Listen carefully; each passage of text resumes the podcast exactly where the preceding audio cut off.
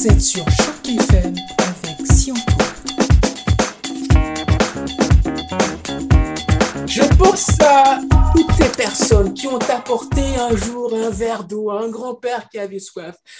Je pense à toutes ces personnes qui ont déjà dépoussiéré une chambre pour permettre à un ami de passer un moment très agréable. Je pense à toutes ces femmes qui sont parties un jour faire des courses pour faire à manger pour leur famille afin de poser un, sourire sur chaque lèvre. Tous ces petits gestes que vous accomplissez dans le secret de vos foyers s'appellent le travail invisible. Alors, en cette journée du travail invisible, nous avons décidé de vous encourager. Or, il n'est de meilleure manière que de vous pousser à perpétuer ces beaux gestes que d'inviter des personnalités de l'Ontario francophone pour en parler avec vous. Nous, avons choisi les meilleures d'entre elles. Notre invité du jour, par exemple, a un doctorat de l'université McMaster, doctorat au cours duquel elle a analysé les coûts associés à la santé, ces coûts pouvant varier en fonction du type de la maladie, en fonction du sexe du patient, en fonction de l'âge du patient. Cette volonté d'améliorer le quotidien des, euh, des Canadiens et des Canadiennes lui a valu d'être nommé aux plus hautes sphères d'institutions comme Excellence Santé Canada, à la fois pour le volet euh, pratique que aussi pour le volet théorique comme rédactrice en chef de la revue Healthcare Policy. Vous l'aurez compris, vous l'aurez deviné, ceux qui ont pris le temps de s'intéresser au domaine de la santé s'approchent de plus en plus du profil de notre invité. Il s'agit de Jennifer Zelmer. Alors, avec conviction pour les enseignements qu'elle nous apporteront aujourd'hui, qu'elle nous apportera aujourd'hui, aidez-moi à inviter Jennifer Zelmer. Jennifer Zelmer, bienvenue sur les ondes de Choc FM. Merci beaucoup et merci beaucoup pour l'invitation de Tracy. Tout le plaisir est pour nous, Jennifer. Alors, je l'avais dit tout à l'heure, toutes ces tâches que l'on accomplit dans le secret de notre foyer s'appellent donc le travail invisible. Toute cette question est de savoir comment améliorer et transformer ce travail invisible de sorte à ce qu'il soit plus visible pour les gens, pour que ces acteurs du travail invisible puissent enfin être mieux reconnus. Est-ce que pour cela, il faut collecter des informations, chercher des rapports, faire des remontées, ce qu'on appelle aussi dans un anglicisme une sorte de feedback? À remonter auprès des institutions pour permettre l'amélioration de leur travail. Qu'est-ce que vous en pensez, Jennifer? Oui, importante question parce que nous avons des données, mais des petites données, pas beaucoup, beaucoup, mais nous savons qu'un Canadien sur quatre donne des soins à une autre personne, soit membre de la famille, soit voisin, soit ami proche, et ils peuvent contribuer à la fois aux soins de santé des individus, comme leur famille, et aussi à l'amélioration du système de la santé.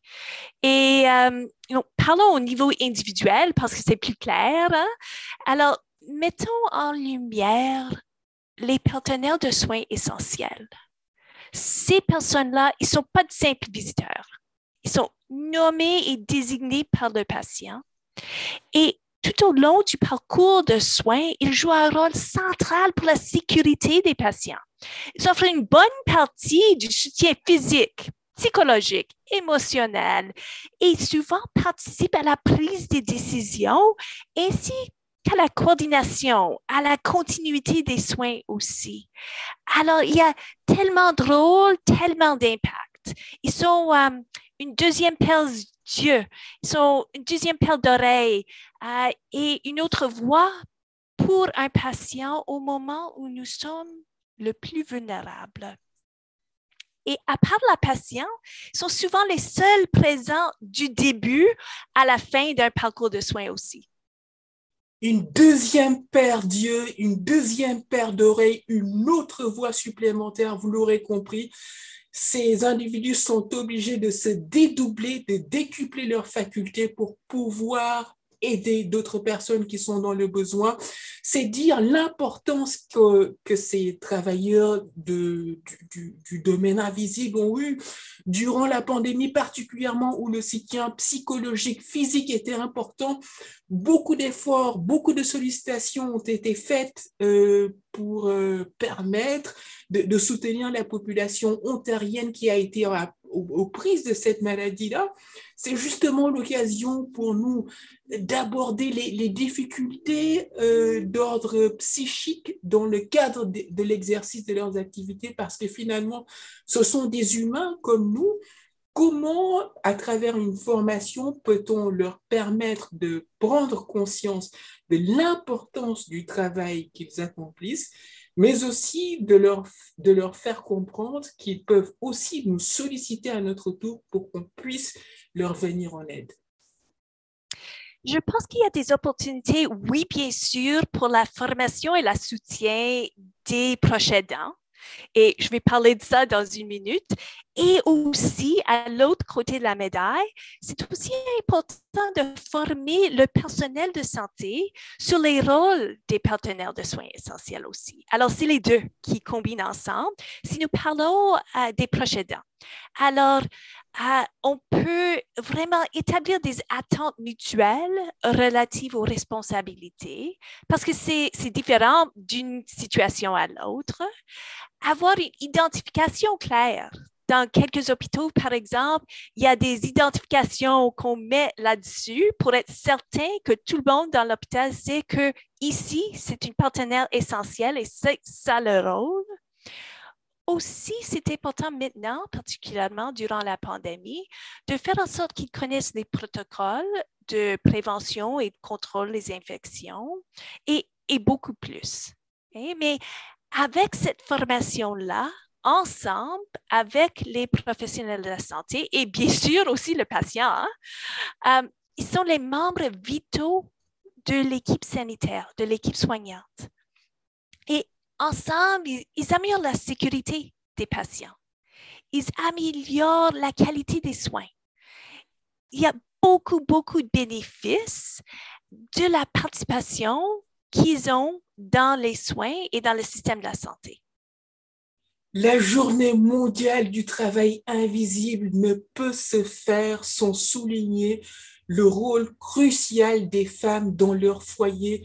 Les mères de famille sont à la fois nourricières, ménagères, cuisinières, aides-soignantes, infirmières, conseillères, toutes ces tâches qu'elles accomplissent dans le silence de leur foyer et parfois très très peu reconnues, c'est aussi du travail invisible alors, est-ce qu'il est possible de leur apporter une aide à domicile pour leur permettre de soulager leur fardeau?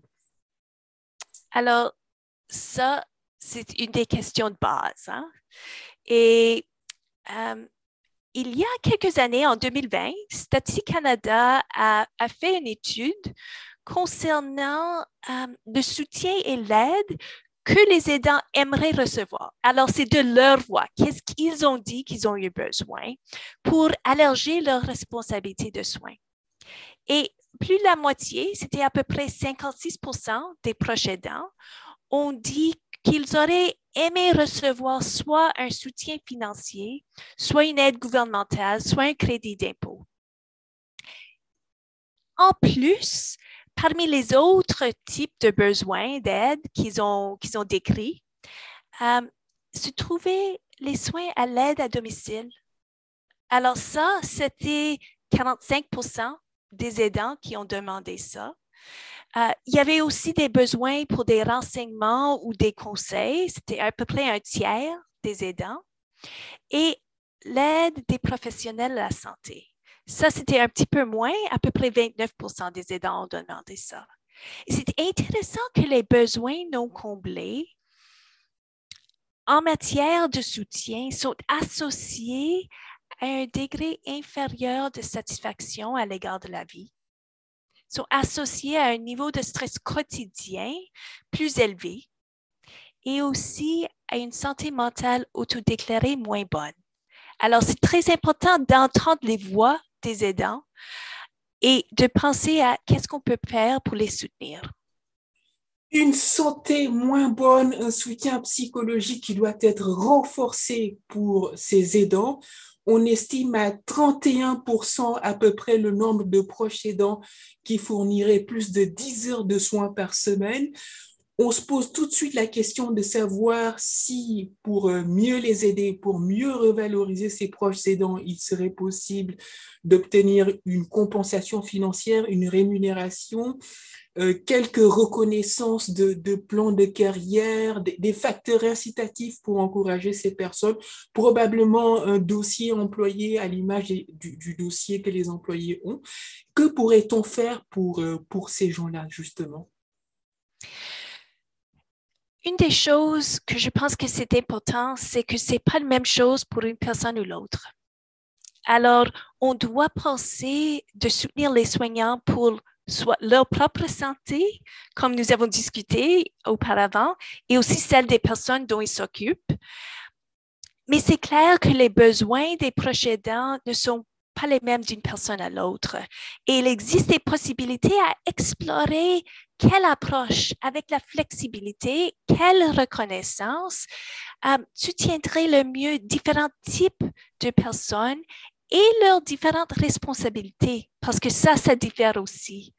Alors, je ne pense pas qu'il y a une réponse pour tout le monde, mais c'est l'opportunité de demander comment est-ce qu'on peut les rejoindre où ils sont et de penser au soutien dont ils ont besoin une approche différenciée donc en fonction de chaque proche aidant. Vous l'aurez compris, euh, la journée du travail invisible a été l'occasion pour nous d'apporter un éclairage sur le travail de ces individus. C'est dire que leur travail est très important pour la société en ce sens où ils sont obligés de décupler leurs facultés. On a parlé d'une deuxième paire d'oreilles, d'une deuxième paire d'yeux, d'une autre voix. Ce sont donc des gens qui se donnent, qui se pour pouvoir apporter leur aide à la société. En contrepartie de cette aide, il est aussi pour nous important d'adopter une approche différenciée pour chaque proche aidant afin de permettre d'identifier les besoins en matière psychologique, en matière de santé, en matière financière, de sorte à ce que ces proches aidants continuent d'avoir un impact sur la société. Jennifer Zelmer a été d'un enseignement extrêmement extrêmement enrichissant. J'espère qu'il en a été aussi de, vous, de, de, la même manière pour vous. Chers auditeurs, ne manquez pas nos capsules, je vous l'avais dit, elles sont extrêmement importantes. Quant à moi, Sianco, j'ai éprouvé un immense plaisir à avoir Jennifer Zelmer en interview. Nous espérons que nous l'aurons très bientôt sur nos ondes. Jennifer Zelmer, merci beaucoup pour le temps que vous avez consacré à nos auditeurs. Merci beaucoup à vous. Une très bonne après-midi Merci. Vous êtes sur Choc FM avec Sion